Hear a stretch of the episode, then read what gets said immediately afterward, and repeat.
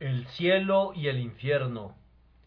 Y os digo que vendrán muchos del oriente y del occidente, y se sentarán con Abraham e Isaac y Jacob en el reino de los cielos, mas a los hijos del reino serán echados a las tinieblas de afuera, allí será el lloro y el crujir de dientes. Mateo 8, 11, 12.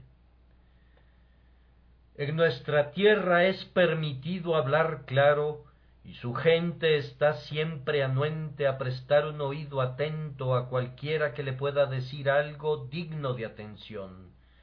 Por eso tengo la certeza que dispondremos de un auditorio atento, pues no hay ninguna razón para suponer otra cosa. Este campo, como están conscientes todos ustedes, es de propiedad privada. Yo quisiera sugerir a quienes salen a predicar al aire libre que es mucho mejor ir a un campo o a un terreno desprovisto de edificios que bloquear caminos e interrumpir negocios, y es todavía mucho mejor estar en un lugar que tenga protección para poder prevenir de inmediato cualquier disturbio. Esta tarde pretendo animarlos para que busquen el camino al cielo. Tendré que expresar también algunas cosas severas relativas al fin de los hombres que se pierden en el abismo del infierno. Sobre estos dos temas voy a predicar con la ayuda de Dios. Pero les suplico, por amor de sus almas, que disiernan entre lo que es correcto y lo que no lo es, comprueben si lo que yo les digo es la verdad de Dios. Si no lo es, rechácenlo totalmente y arrójenlo lejos. Pero si en verdad lo es y lo desprecian, será bajo su propio riesgo, pues como tendrán que responder ante Dios, el grandioso juez de cielos y tierra, no les irá bien si desprecian las palabras de este siervo y de su escritura. Mi texto consta de dos partes. La primera es muy agradable para mí y me proporciona gran placer. La segunda es terrible en extremo, pero puesto que ambas son verdades, ambas deben ser predicadas. La primera parte de mi texto es y os digo que vendrán muchos del oriente y del occidente, y se sentarán con Abraham e Isaac y Jacob en el reino de los cielos. La frase que yo llamo la parte negra, oscura y amenazadora, es esta, mas los hijos del reino serán echados a las tinieblas de afuera, allí será el lloro y el crujir de dientes. Tomemos la primera parte. Aquí hay una promesa sumamente gloriosa. Voy a leerla de nuevo. Y os digo que vendrán muchos del oriente y del occidente, y se sentarán con Abraham e Isaac y Jacob en el reino de los cielos. Me gusta mucho este texto porque me descubre lo que es el cielo y me presenta un hermoso cuadro de él. Dice que es un lugar donde voy a sentarme con Abraham e Isaac y Jacob. Oh, qué pensamiento tan dulce es ese para el trabajador. A menudo se limpia el tibio sudor de su frente y se pregunta si hay una tierra donde no tendrá que afanarse más.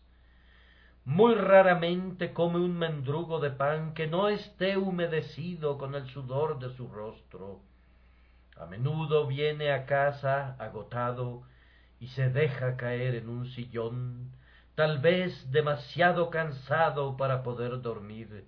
Se pregunta, oh, ¿no hay una tierra donde yo pueda descansar? ¿No hay un lugar donde pueda quedarme quieto?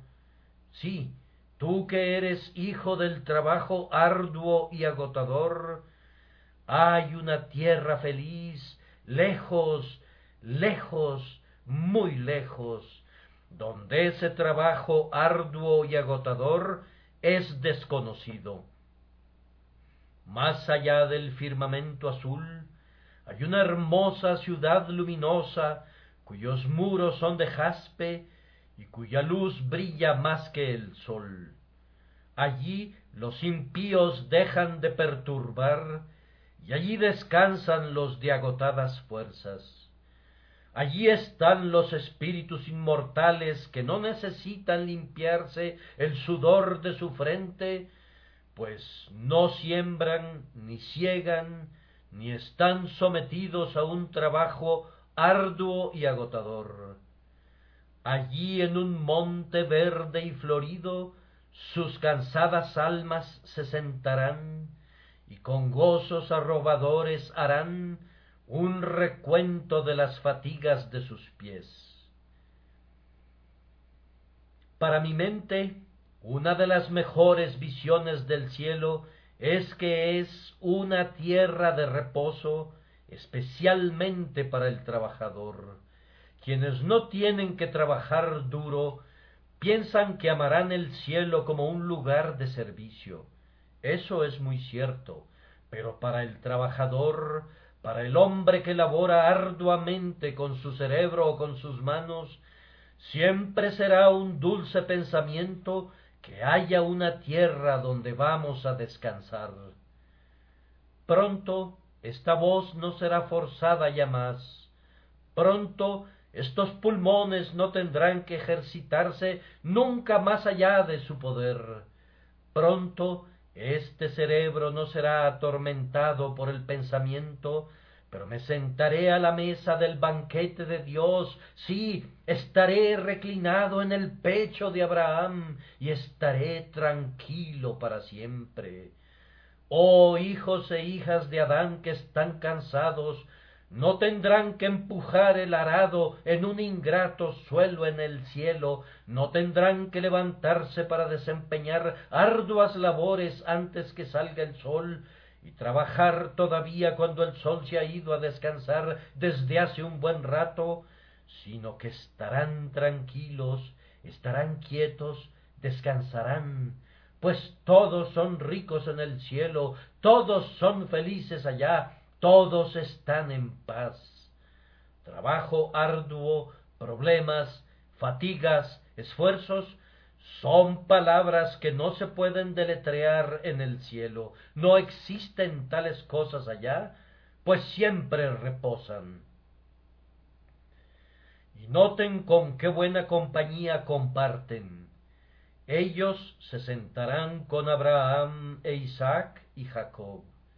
Algunas personas piensan que no conoceremos a nadie en el cielo, pero nuestro texto declara aquí que nos sentaremos con Abraham e Isaac y Jacob. Entonces tengo la certeza que estaremos conscientes que ellos son Abraham e Isaac y Jacob. He escuchado la historia de una buena mujer que le preguntó a su marido cuando estaba a punto de morir Querido mío, ¿crees que me conocerás cuando tú y yo lleguemos al cielo? Que si te conoceré, respondió él. Vamos, siempre te he conocido mientras has estado aquí, ¿y piensas que voy a ser más insensato cuando llegue al cielo? Pienso que fue una excelente respuesta. Si nos hemos conocido aquí en la tierra, nos reconoceremos allá. Yo tengo queridos amigos que han partido hacia allá, y siempre es un pensamiento dulce para mí que cuando ponga mi pie, como espero hacerlo, en el umbral del cielo, vendrán mis hermanas y hermanos y me tomarán de la mano diciendo, sí, amadísimo, ya estás aquí parientes queridos que han sido separados, se encontrarán otra vez en el cielo. ¿Alguno de ustedes ha perdido una madre que se ha ido al cielo? Y si tú sigues la huella de Jesús, te encontrarás con ella allá. En otro caso, me parece que veo a alguien que viene a recibirte a la puerta del paraíso y aunque los lazos de afecto natural pueden haberse olvidado en cierta medida, se me puede permitir usar una figura cuán bendecida sería ella cuando se volviera hacia Dios y le dijera aquí estoy yo y los hijos que me has dado. Reconoceremos a nuestros amigos, esposo, tú conocerás a tu esposa, madre, conocerás a tus amados hijitos, Tú observabas sus figuras cuando yacían jadeantes, quedándose sin aliento. Tú recuerdas cómo te abalanzaste sobre sus tumbas al momento de ser echada la fría tierra sobre ellos, y se dijo la tierra, la tierra, el polvo al polvo, las cenizas a las cenizas. Pero tú volverás a oír esas amadas voces de nuevo, Tú escucharás esas dulces voces una vez más. Tú todavía sabrás que las personas que amaste han sido amadas por Dios. ¿Acaso no sería un cielo lúgubre para nuestra habitación, uno donde no pudiéramos conocer a nadie, ni nadie nos reconociera? No me interesaría ir a un cielo así. Yo creo que el cielo es la comunión de los santos y que nos conoceremos unos a otros allí. A menudo he pensado que me dará mucho gusto ver a Isaías, y tan pronto como llegue al cielo, creo que voy a preguntar por él, porque él habló más acerca de Jesús que todos los demás profetas.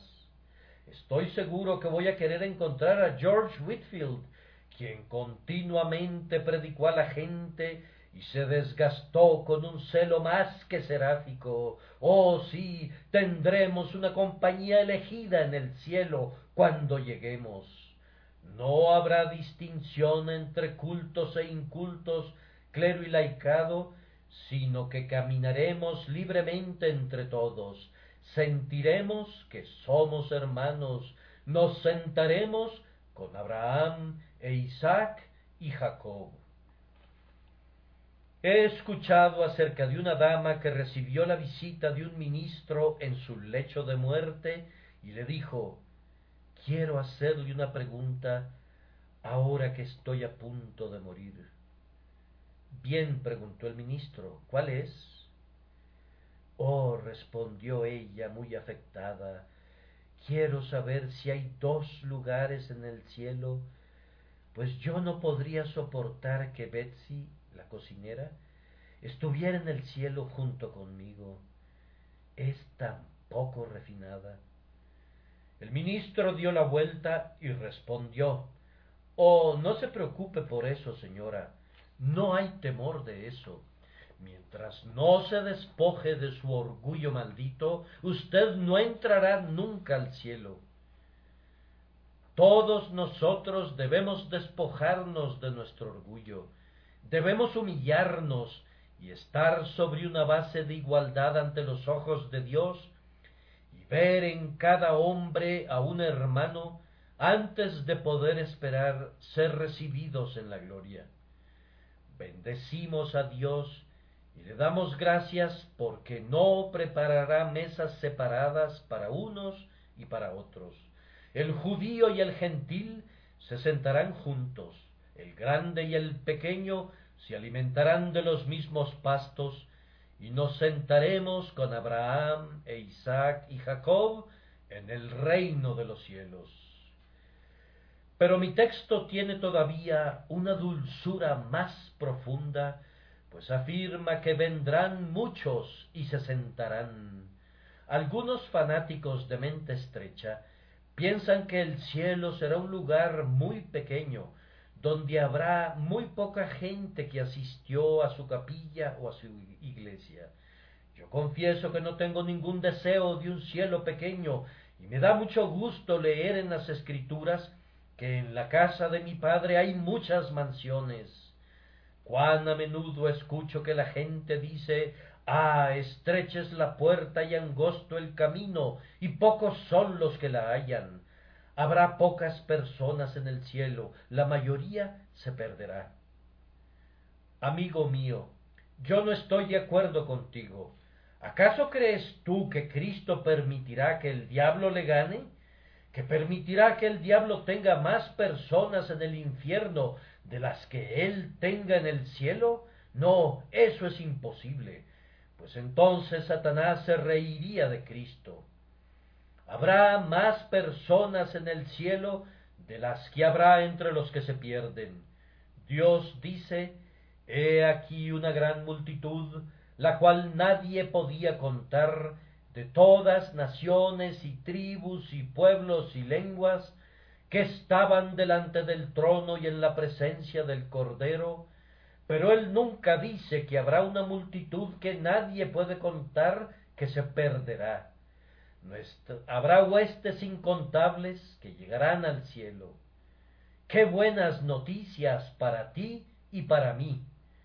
Pues si hay tantos que serán salvados, ¿por qué no habría de ser salvo yo? ¿Por qué no dice también aquel hombre que está ya en medio de la multitud, ¿no podría ser yo uno entre esa multitud? ¿Y no podría esa pobre mujer que está allá cobrar valor y decir, bueno, si sólo se salvara media docena de personas, yo temería no estar entre ellas. Pero puesto que vendrán muchos, ¿por qué no habría de ser salva yo? Anímate, tú que estás desconsolado, alégrate, hijo del dolor y de la aflicción, pues todavía hay esperanza para ti. Yo no puedo creer que alguien esté más allá del alcance de la gracia de Dios. Habrá unos cuantos que han cometido ese pecado que es para muerte, y Dios los ha abandonado. Pero la vasta mayoría de la humanidad está todavía dentro del alcance de la misericordia soberana, y vendrán muchos del oriente y del occidente, y se sentarán en el reino de los cielos. Miren otra vez mi texto, y ustedes verán de dónde vienen estas personas. Ellos vendrán del oriente y del occidente.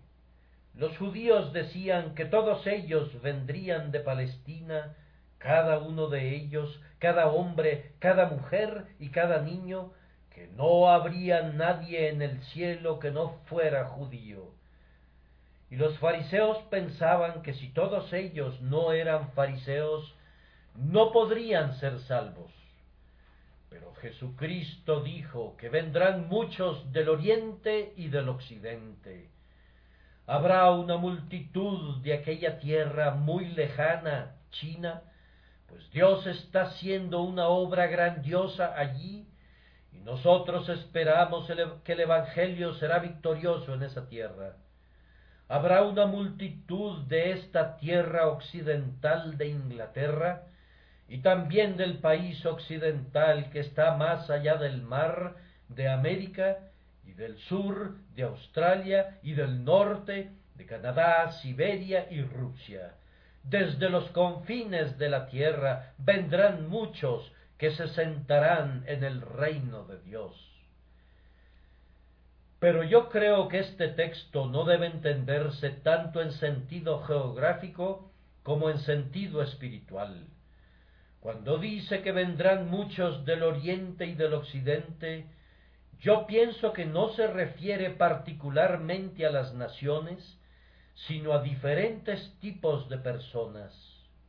Ahora, el Oriente y el Occidente quiere decir aquellos que se encuentran más lejos de la religión. Sin embargo, muchos de ellos serán salvados y llegarán al cielo.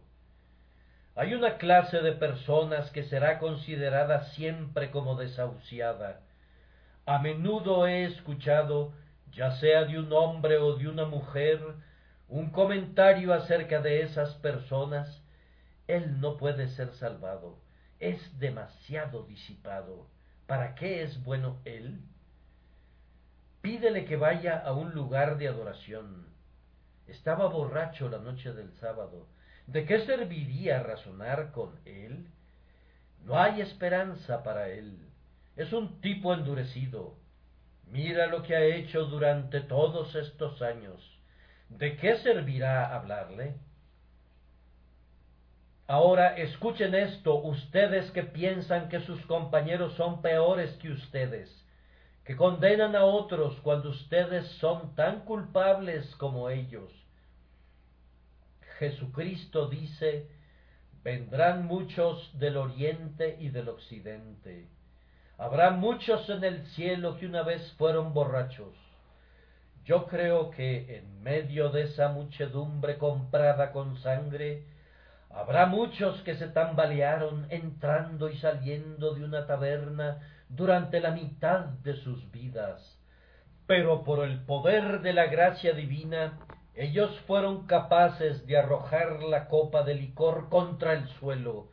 Ellos renunciaron al desenfreno de la intoxicación, huyeron de ella y sirvieron a Dios. Sí, habrá muchos en el cielo que fueron borrachos en la tierra Habrá también muchas prostitutas, algunas de las más disipadas serán encontradas allí.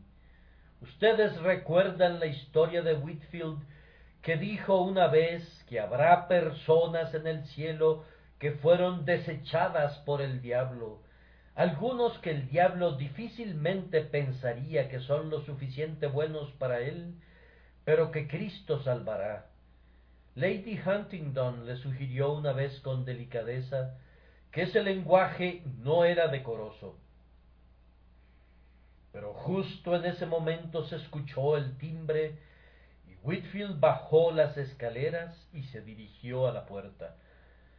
Después subió y dijo Señora, ¿qué cree que me acaba de decir una pobre mujer?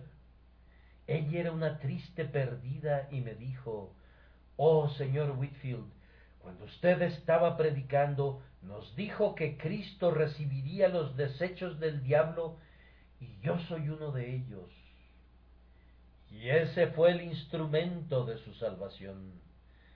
¿Alguna vez alguien nos impedirá que prediquemos a los más bajos de lo bajo? A mí se me ha acusado de reunir a toda la plebe de Londres a mi alrededor Dios bendiga a la plebe, Dios salve a la plebe. Luego yo digo, supongamos que ellos son la chusma. ¿Quién podría necesitar el Evangelio más que ellos? ¿Quiénes requieren que Cristo sea predicado más que a ellos? Tenemos a muchos que predican a las damas y a los caballeros, pero necesitamos que alguien le predique a la chusma en estos días degenerados. Oh, aquí hay un consuelo para mí, pues muchos elementos de la plebe vendrán del oriente y del occidente. Oh, ¿qué pensarían si vieran la diferencia que hay entre algunos que están en el cielo y otros que estarán allá? ¿Podría encontrarse alguien allí cuyo cabello cuelga enfrente de sus ojos, sus greñas están enmarañadas, se ve horrible, sus ojos congestionados se ven saltones, sonríe casi como un idiota, ha bebido hasta consumir su cerebro de tal forma que la vida parece haber partido en lo concerniente al sentido y al ser. Sin embargo, yo te diría, ese hombre es susceptible de salvación. Y en unos pocos años yo podría decir, mira hacia allá, ves aquella estrella brillante, descubres aquel hombre con una corona de oro fino sobre su cabeza, adviertes aquel cubierto con vestiduras de zafiro y ropajes de luz, ese es aquel mismo hombre que se sentaba allí como un pobre ser descarriado, casi idiotizado. Sin embargo, la gracia soberana y la misericordia lo han salvado. No hay nadie excepto esos que he mencionado antes, que han cometido el pecado imperdonable que esté más allá de la misericordia de Dios. Tráiganme a los peores hombres y aun así yo les predicaría el Evangelio. Tráiganme a los más viles y yo les predicaría porque recuerdo que el Señor dijo, Ve por los caminos y por los vallados, y fuérzalos a entrar, para que se llene mi casa. Y os digo que vendrán muchos del oriente y del occidente, y se sentarán con Abraham, e Isaac y Jacob en el reino de los cielos. Hay una palabra más que debo resaltar antes de terminar con esta dulce porción. Esa es la palabra van a venir, vendrán. Oh, yo amo los yo haré y por consiguiente los ellos harán de Dios. No hay nada comparable a esas expresiones. Si el hombre dice se hará, ¿qué hay con ello? Yo voy a, dice un hombre, pero nunca lo cumple. Yo haré, dice, pero quebranta su promesa. Pero no ocurre lo mismo con los yo haré de Dios. Si Él dice será, así será. Cuando Él dice sucederá, así será. Ahora Él ha dicho aquí, muchos vendrán, muchos van a venir. El diablo dice, no vendrán, pero ellos vendrán. Sus pecados dicen, ustedes no pueden venir. Dios dice, ustedes van a venir. Ustedes mismos dicen, no vendremos. Dios dice, ustedes van a venir. Sí, hay algunas personas aquí que se están riendo de la salvación, que se burlan de Cristo y ridiculizan el Evangelio. Pero yo les digo que inclusive algunos de ustedes vendrán. ¿Cómo? responden.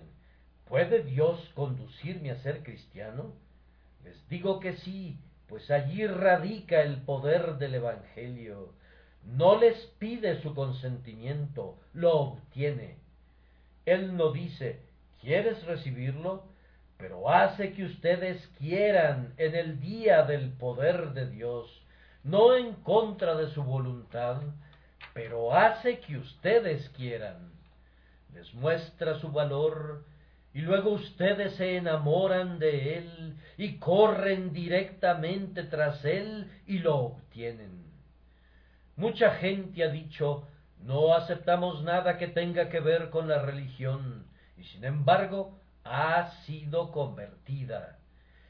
He oído la historia de un hombre que una vez asistió a una capilla para escuchar los himnos, y tan pronto como el ministro comenzó a predicar, se tapó los oídos con sus dedos para no oír.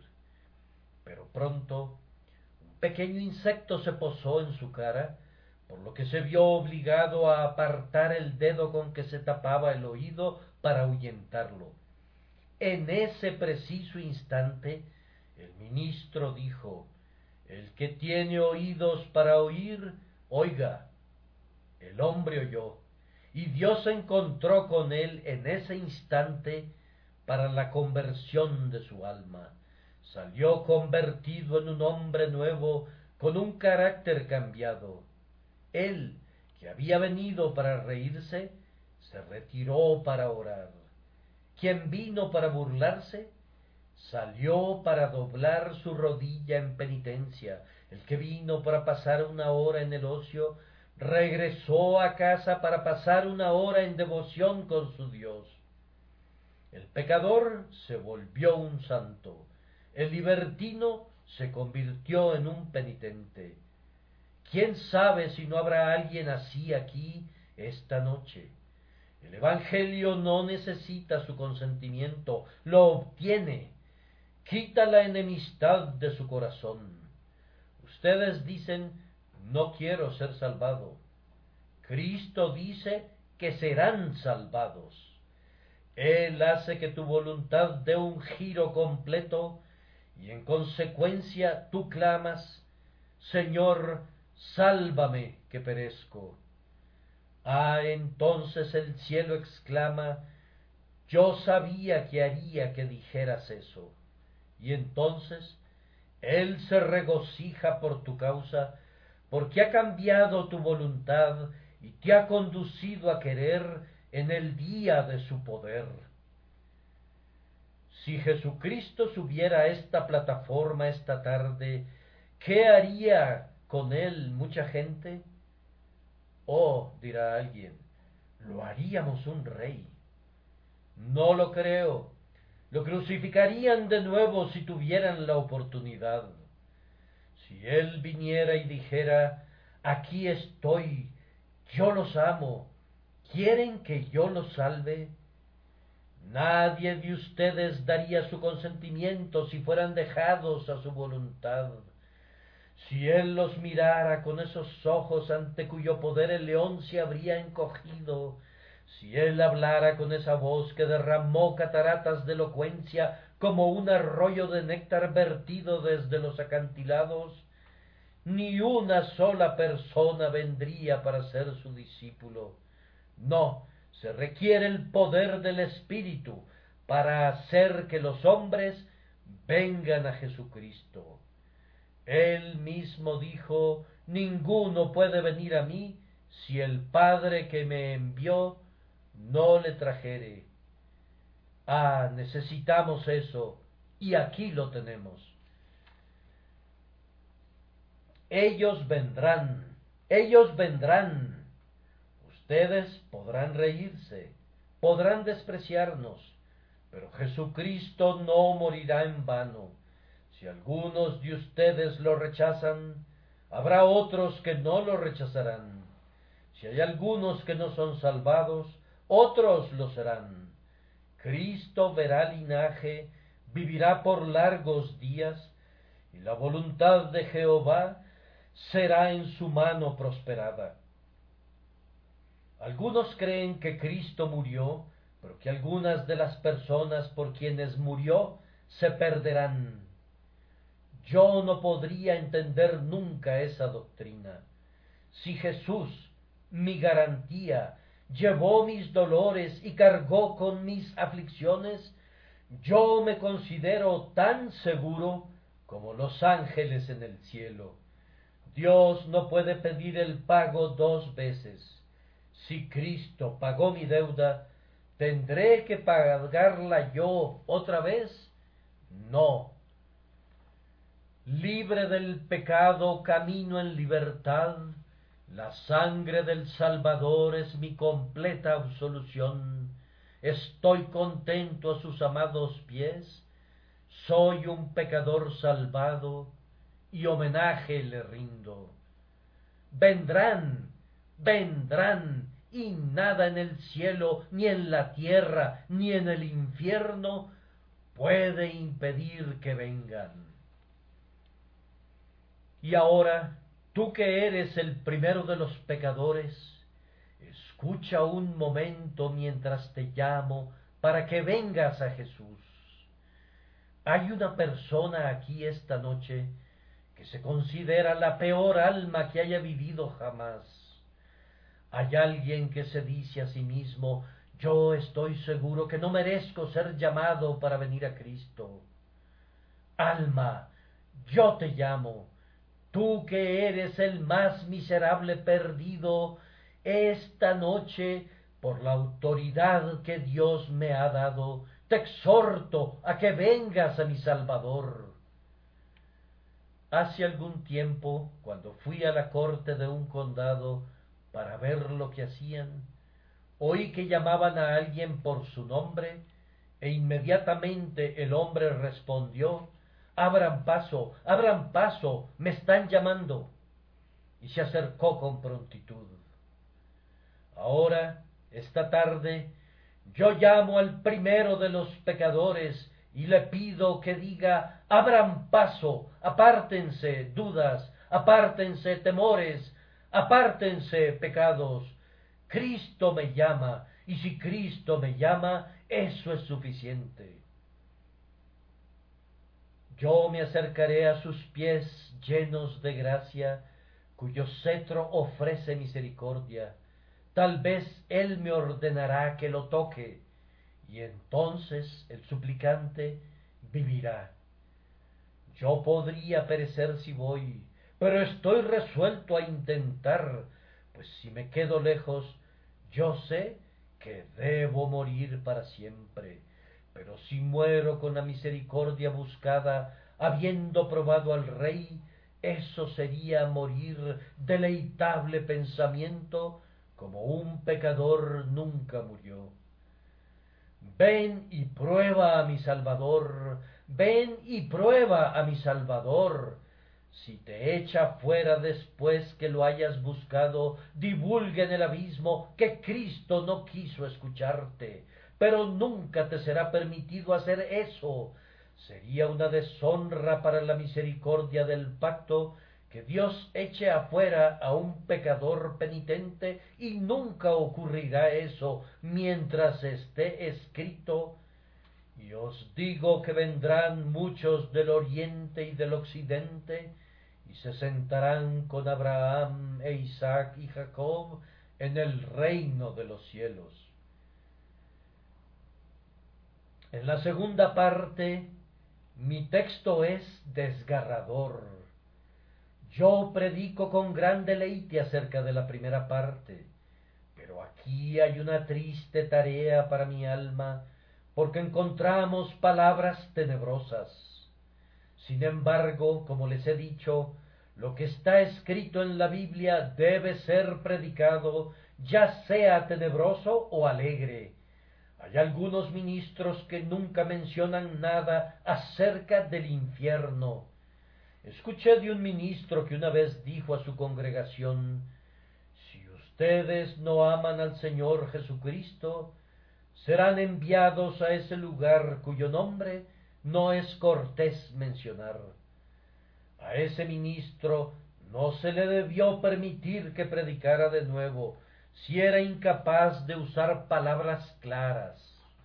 Ahora, si yo veo que aquella casa se está incendiando, ¿Creen ustedes que me quedaría inmóvil diciendo me parece que allá se está desarrollando una operación de combustión?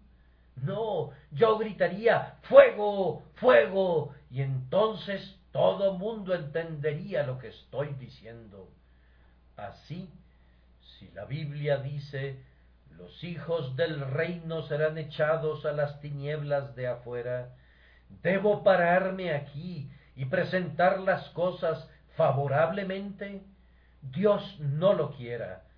Debemos decir la verdad tal como está escrita. Es una verdad terrible, pues dice, los hijos del reino serán echados a las tinieblas de afuera. Ahora, ¿quiénes son esos hijos?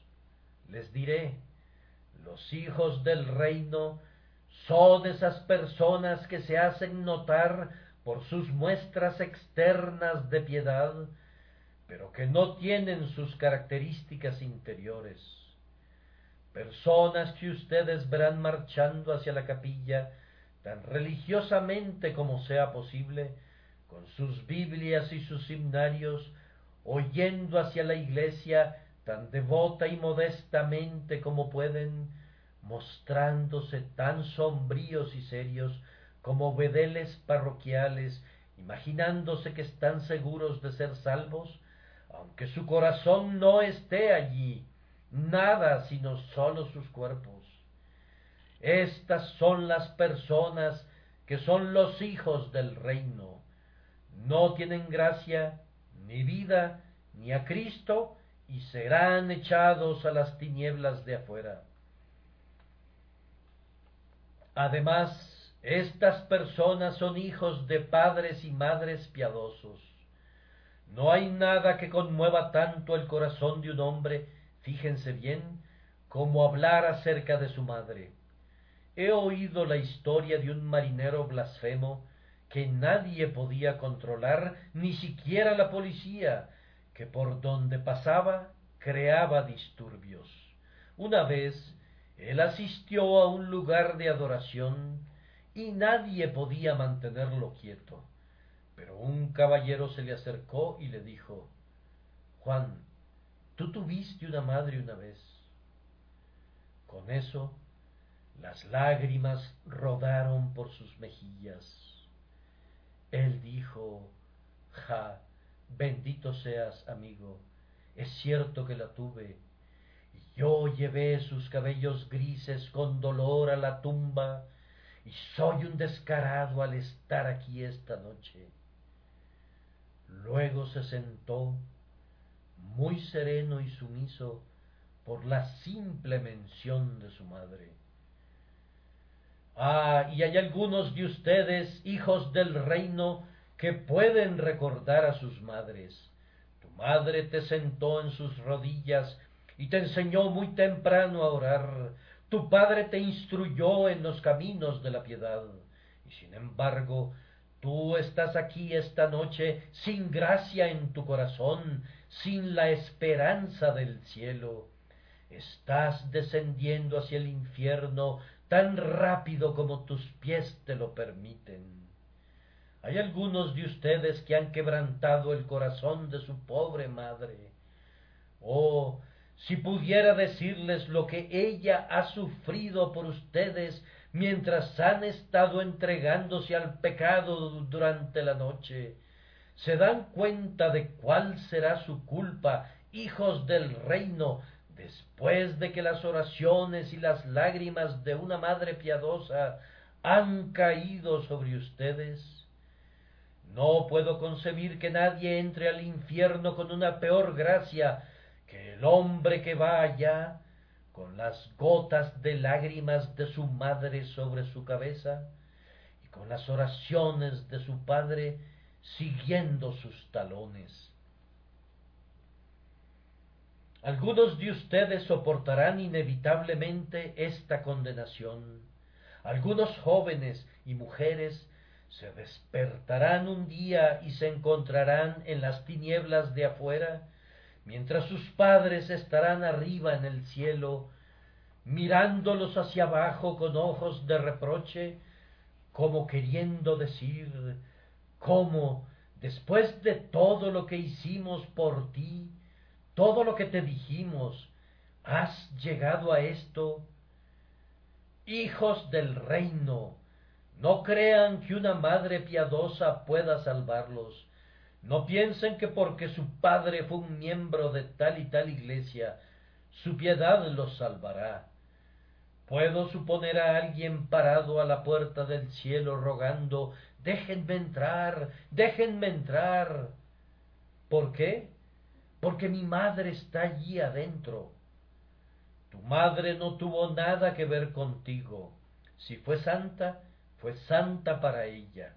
Si fue perversa, fue perversa para ella. Pero mi abuelo oró por mí. Eso no te sirve de nada.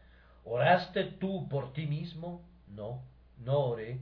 Entonces las oraciones del abuelo y las oraciones de la abuela y las oraciones del Padre y de la Madre pueden amontonarse unas sobre otras hasta que alcancen las estrellas, pero nunca podrán formar una escalera que tú puedas usar para subir al cielo. Debes buscar a Dios por ti mismo, o más bien, Dios debe buscarte. Debes tener una experiencia vital de piedad en tu corazón, pues de lo contrario estás perdido aunque todos tus amigos estén en el cielo. Una piadosa madre soñó un sueño terrible y se lo contó a sus hijos. Ella pensó que el día del juicio había llegado. Los grandes libros fueron abiertos, todos ellos estaban ante Dios, y Jesucristo dijo, Separen la paja del trigo, pongan los cabritos a la izquierda y las ovejas a la derecha. La madre soñó que ella y sus hijos estaban de pie justo en el centro de la gran asamblea, y el ángel vino y dijo, Tengo que llevarme a la madre, ella es una oveja, ella debe ir a la derecha. Los hijos son cabritos, ellos deben ir a la izquierda. Ella soñó que al retirarse sus hijos la agarraban y le decían Madre, ¿acaso podemos separarnos? ¿Acaso debemos estar separados? Entonces ella los abrazó mientras les decía, Hijos míos, si fuera posible, los llevaría conmigo.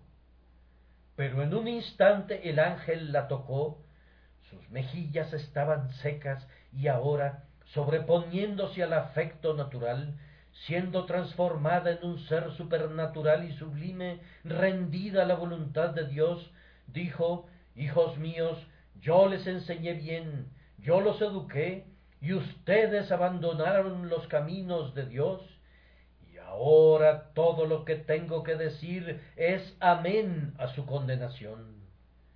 Entonces, en ese momento, ellos fueron arrebatados lejos, y ella los vio en tormento perpetuo mientras ascendía al cielo.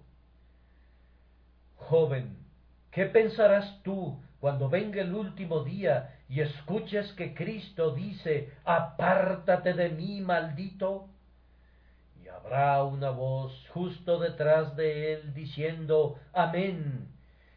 Mientras investigas de dónde procede esa voz, descubrirás que fue la voz de tu mamá. O también, jovencita, cuando seas echada a las tinieblas de afuera, ¿qué pensarás al oír una voz diciendo Amén? Y cuando mires, allí está sentado tu papá, y sus labios todavía se agitan con la solemne maldición. Ah, hijos del reino, los réprobos penitentes entrarán en el cielo, muchos de ellos, publicanos y pecadores, llegarán allá, borrachos arrepentidos y blasfemos serán salvos, pero muchos de los hijos del reino serán echados a las tinieblas de afuera. Oh, pensar que tú que has sido educado tan bien te pierdas, mientras que muchas de las peores personas serán salvadas. Será el infierno del infierno para ti, cuando eleves tu mirada y veas allí al pobre Juan el borracho, reclinado en el pecho de Abraham, mientras tú que has tenido una madre piadosa, eres echado al infierno simplemente porque no creíste en el Señor Jesucristo, apartaste de ti su evangelio y viviste y moriste sin él. Ese será el peor aguijón de todos, verse ustedes mismos echados a las tinieblas de afuera, cuando el primero de los pecadores encuentra la salvación. Ahora, escúchenme un momentito, no los detendré por largo tiempo, mientras asumo la triste tarea de decirles qué es lo que sucederá a estos hijos del reino. Jesucristo dice que ellos serán echados a las tinieblas de afuera, allí será el lloro y el crujir de dientes. Primero observen que ellos serán echados. No dice que van a ir, pero cuando lleguen a las puertas del cielo serán echados. Tan pronto como el hipócrita arribe a las puertas del cielo, la justicia dirá, allí viene, allí viene. Él menospreció las oraciones de un padre y se burló de las lágrimas de una madre. Él ha forzado su camino de descenso contra todas las ventajas que la misericordia le ha provisto.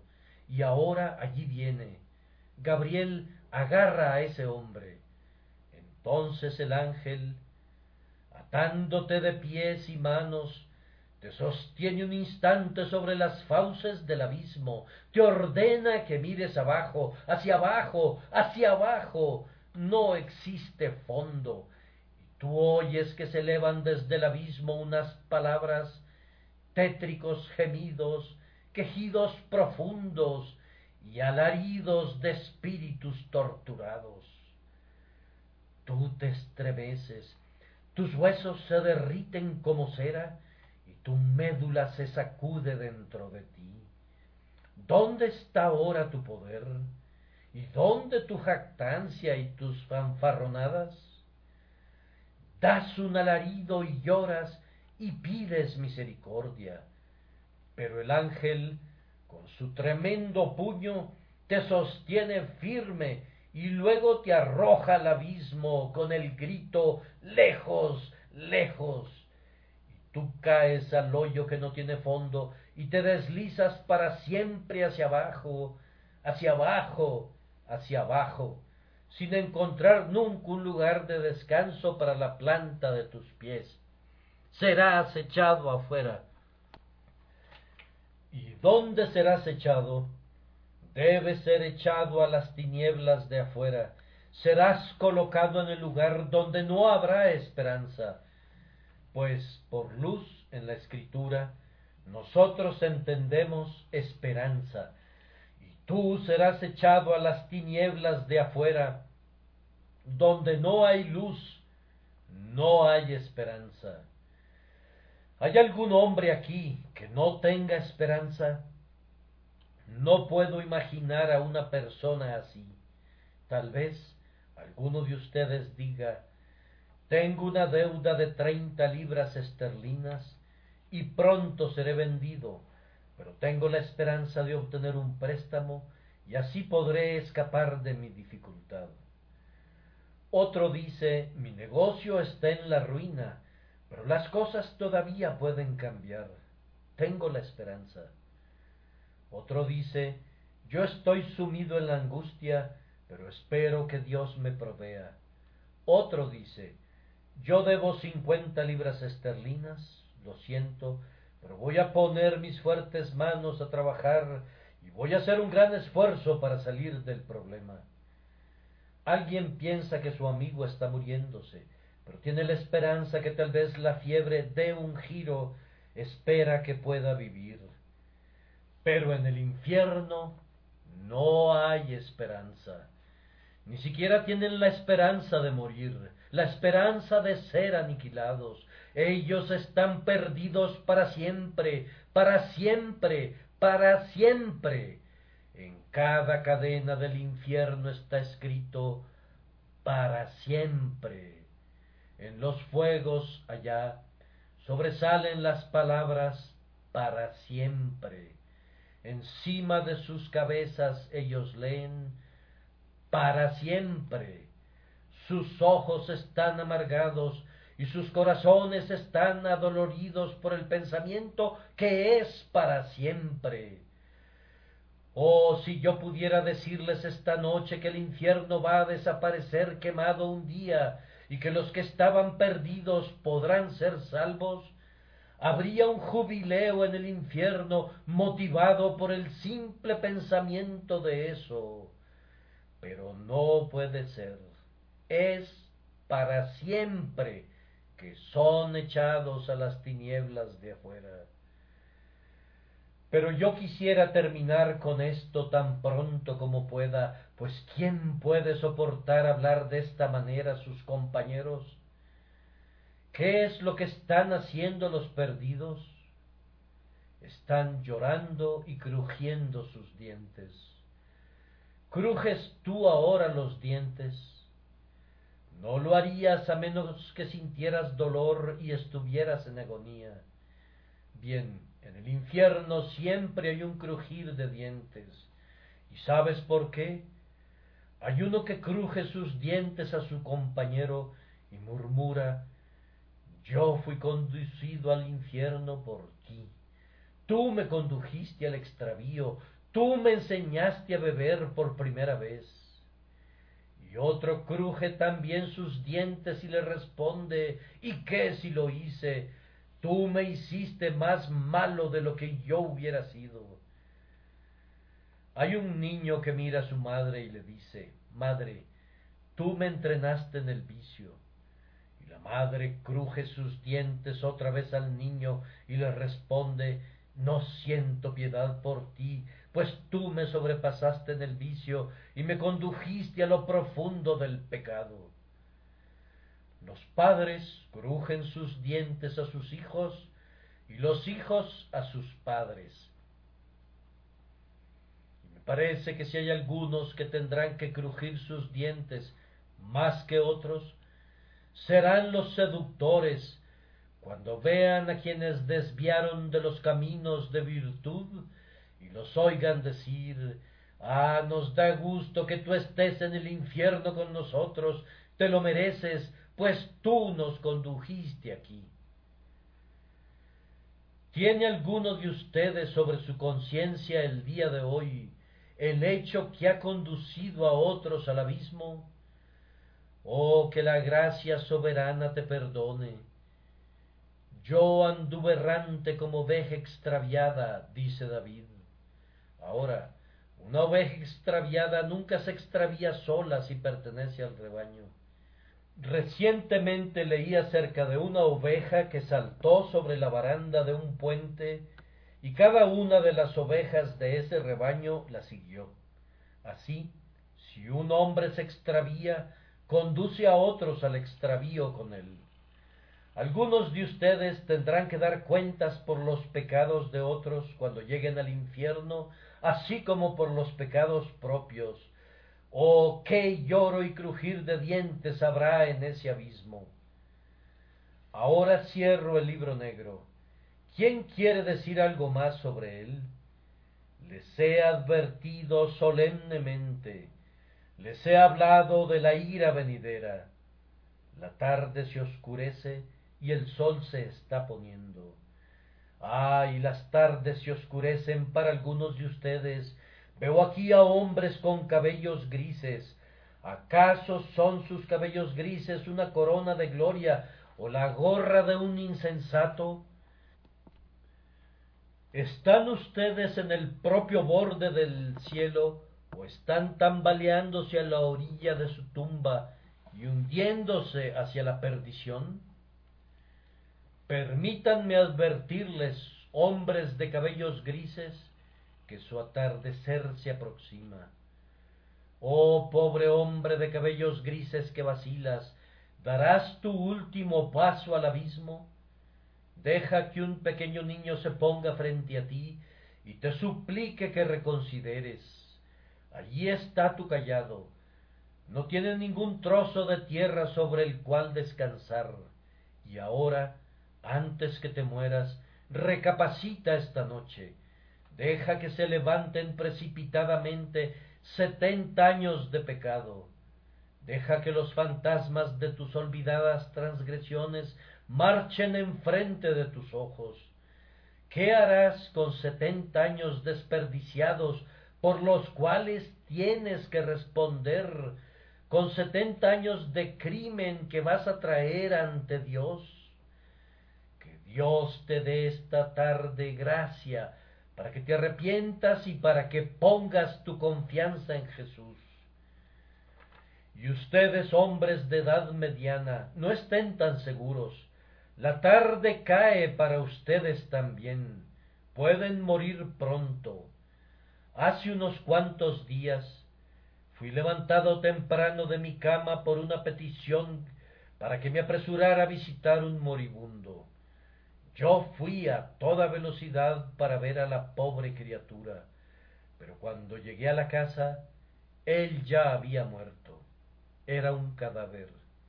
Mientras estaba en la habitación pensé, ah, ese hombre no tenía la menor idea que moriría tan pronto. Allí estaban su esposa y sus hijos y sus amigos. No pensaron que se iba a morir, pues era sano, robusto y vigoroso solo unos cuantos días antes. Ninguno de ustedes tiene un arrendamiento de su vida. Si lo tienen, ¿dónde está? Vayan y vean si lo tienen escondido en los baúles de su hogar. No, ustedes pueden morir mañana. Por tanto, permítanme advertirles por la misericordia de Dios, déjenme hablarles como les podría hablar un hermano, pues yo los amo y ustedes saben que así es, yo quisiera que se grabaran esto en sus corazones. Oh, estar entre las muchas personas que serán aceptadas en Cristo, qué bendición será esa. Dios ha dicho que todo aquel que invoque su nombre será salvo. No echa a nadie que venga a él por medio de Jesucristo. Y ahora jóvenes y jovencitas, una palabra para ustedes. Tal vez piensen que la religión no es para ustedes. Seamos felices, se dicen, estemos alegres y llenos de gozo. ¿Por cuánto tiempo, jovencito? ¿Por cuánto tiempo? Hasta que cumpla veintiún años. ¿Estás seguro que alcanzarás esa edad? Déjame decirte una cosa. Si en efecto vives hasta esa edad, pero no tienes un corazón para Dios, no lo tendrás tampoco en esa fecha. Si los hombres son dejados a sí mismos, no se vuelven mejores. Sucede con ellos lo mismo que con un jardín. Si lo abandonas y permites que crezcan hierbas malas, no esperes encontrarlo en mejor estado en seis meses. Estará peor. Ah, los hombres hablan como si pudieran arrepentirse cuando quieran.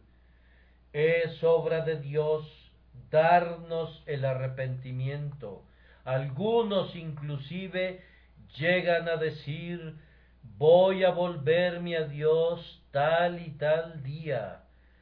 Ah, si sintieras de manera correcta dirías debo correr a Dios y pedirle que me dé el arrepentimiento ahora para que no muera antes de haber encontrado a Jesucristo mi Salvador. Y ahora, una palabra para concluir este mensaje. Les he hablado del cielo y del infierno. ¿Cuál es el camino entonces para escapar del infierno y para ser encontrado en el cielo? No les voy a repetir mi viejo cuento esta noche. Yo recuerdo que cuando se los conté anteriormente, un buen amigo que se encontraba entre la multitud me dijo Dinos algo que sea fresco, viejo amigo. Ahora realmente, cuando se predica diez veces a la semana, no siempre podemos decir cosas frescas.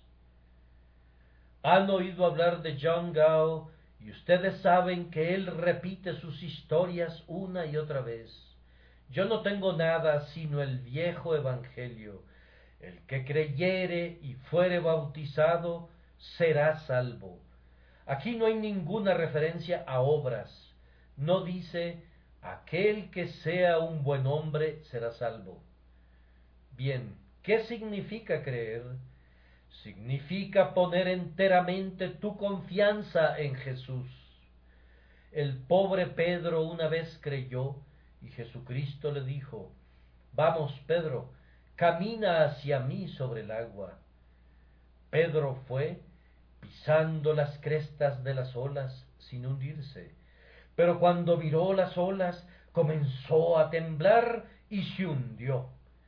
Ahora, pobre pecador, Cristo te dice, vamos, camina sobre tus pecados, ven a mí. Y si lo haces, Él te dará poder. Si tú crees en Cristo, serás capaz de caminar sobre tus pecados pisar sobre ellos y vencerlos. Yo puedo recordar aquel tiempo cuando mis pecados me miraron por primera vez a mi cara. Yo me consideré el más execrable de todos los hombres. No había cometido grandes transgresiones visibles contra Dios, pero tenía presente que había sido educado y guiado muy bien, y por eso pensaba que mis pecados eran peores los de otras personas. Clamé a Dios por misericordia, pero Él no me oyó, y yo no sabía lo que era ser salvo. Algunas veces estaba tan cansado del mundo que deseaba morir, pero entonces me acordaba que había un mundo peor después de éste, y que no sería bueno apresurarme a presentarme ante mi Señor sin estar preparado. A veces Pensaba perversamente que Dios era un tirano sin corazón, porque no respondía a mi oración, y luego otras veces pensaba yo merezco su disgusto, si él me envía al infierno será justo. Pero recuerdo la hora cuando entré a un lugar de adoración y vi a un hombre alto y delgado subir al púlpito Nunca lo he vuelto a ver después de ese día y probablemente nunca lo vea hasta que nos encontremos en el cielo. Abrió la Biblia y leyó con una débil voz, Mirad a mí y sed salvos todos los términos de la tierra, porque yo soy Dios y no hay más. Ah, pensé yo, yo soy uno de los términos de la tierra, y entonces, volteándose y fijando su mirada en mí, como si me conociera, ese ministro dijo, mira, mira, mira. Vamos, yo pensaba que había muchas cosas que yo debía hacer, pero descubrí que sólo tenía que mirar. Yo pensaba que tenía que tejerme un vestido, pero descubrí que si miraba, Cristo me daría un vestido. Mira, pecador, eso es ser salvado.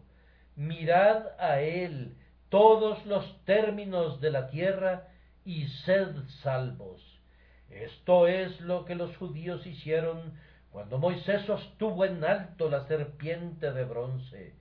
Él dijo, miren, y ellos miraron. Las serpientes andaban retorciéndose a su alrededor ellos llegaban a estar casi muertos. Pero simplemente miraban y en el instante en que miraban, las serpientes quedaban fulminadas y ellos eran sanados.